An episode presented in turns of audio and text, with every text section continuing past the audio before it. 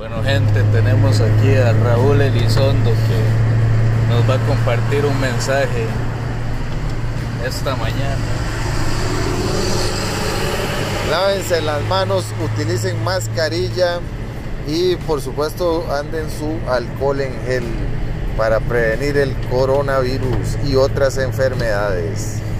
Aparte de eso, nuestro colega aquí, compañero Ariel Castro presente, tiene un mensaje muy importante para ustedes, damas y caballeros, amigos y amigas.